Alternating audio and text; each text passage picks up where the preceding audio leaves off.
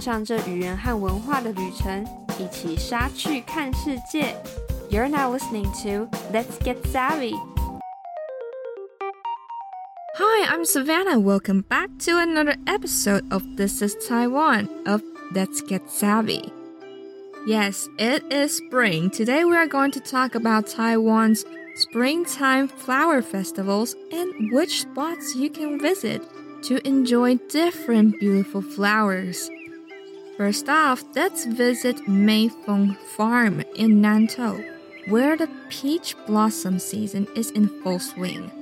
Meifeng Farm is located where it covers subtropical temperate and subfrigid zones making it ideal for planting a wide variety of plants.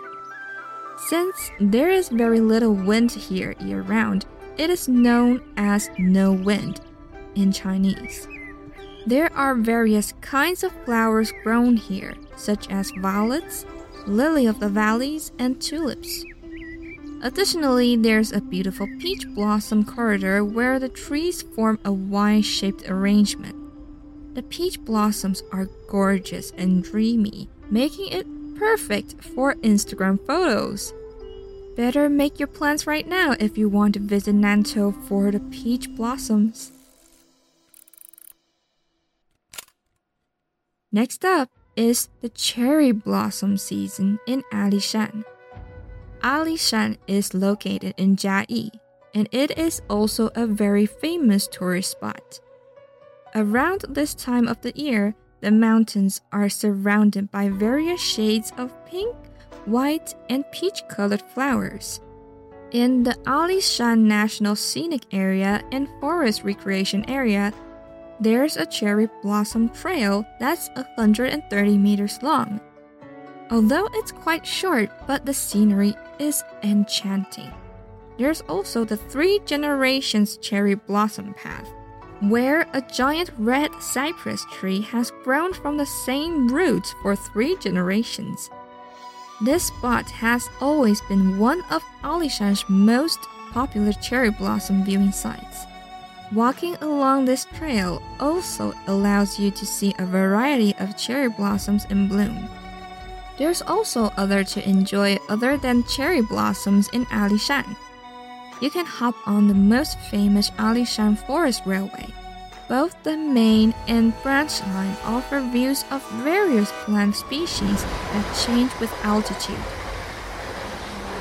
Last but not least, if you think Nantou and Chiayi are way too far away, you can head off to Yangmingshan, right in Taipei. The beautiful calla lilies in Zhuzihu. There are two main areas where you can find the most calla lilies. First, the upper lake area around the Mingyangpu Leisure Farm. The farm is always crowded with visitors during the blooming seasons, where you can take photos of the calla lilies and the European style cabins. Down at the lower lake area, the Miaobang calla lily field is the largest calla lily field in the area. It is like standing in the middle of a sea of calla lilies. Other than the beautiful calla lilies, there are also some great restaurants I need to recommend in the area. The Guanchen restaurant is one of them. The restaurant only take reservations for now, and their signature dish is baijianji, which is salted boiled chicken with seasoning. To be honest, it is still the best chicken I have ever had in Taipei. Alright, that concludes our tour of Taiwan's spring flower blossom festivals. I hope you've written them down for your travel ideas of the upcoming vacation.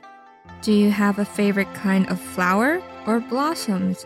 Let us know in the comment section.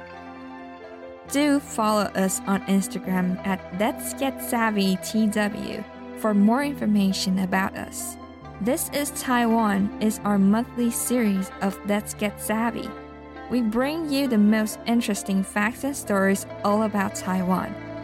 Make sure to click on the subscription button, which is totally free, and don't miss out on our other series as well. What's New is a series in Mandarin and updates every Tuesday, which summarizes international news. Smart Lingua and Culture Express are also series in Mandarin. Updates are on alternate Fridays. In these two series, we talk about facts and interesting knowledge about languages and cultures around the world. Thank you again for listening to Let's Get Savvy, and I'll see you in our next episode. Bye!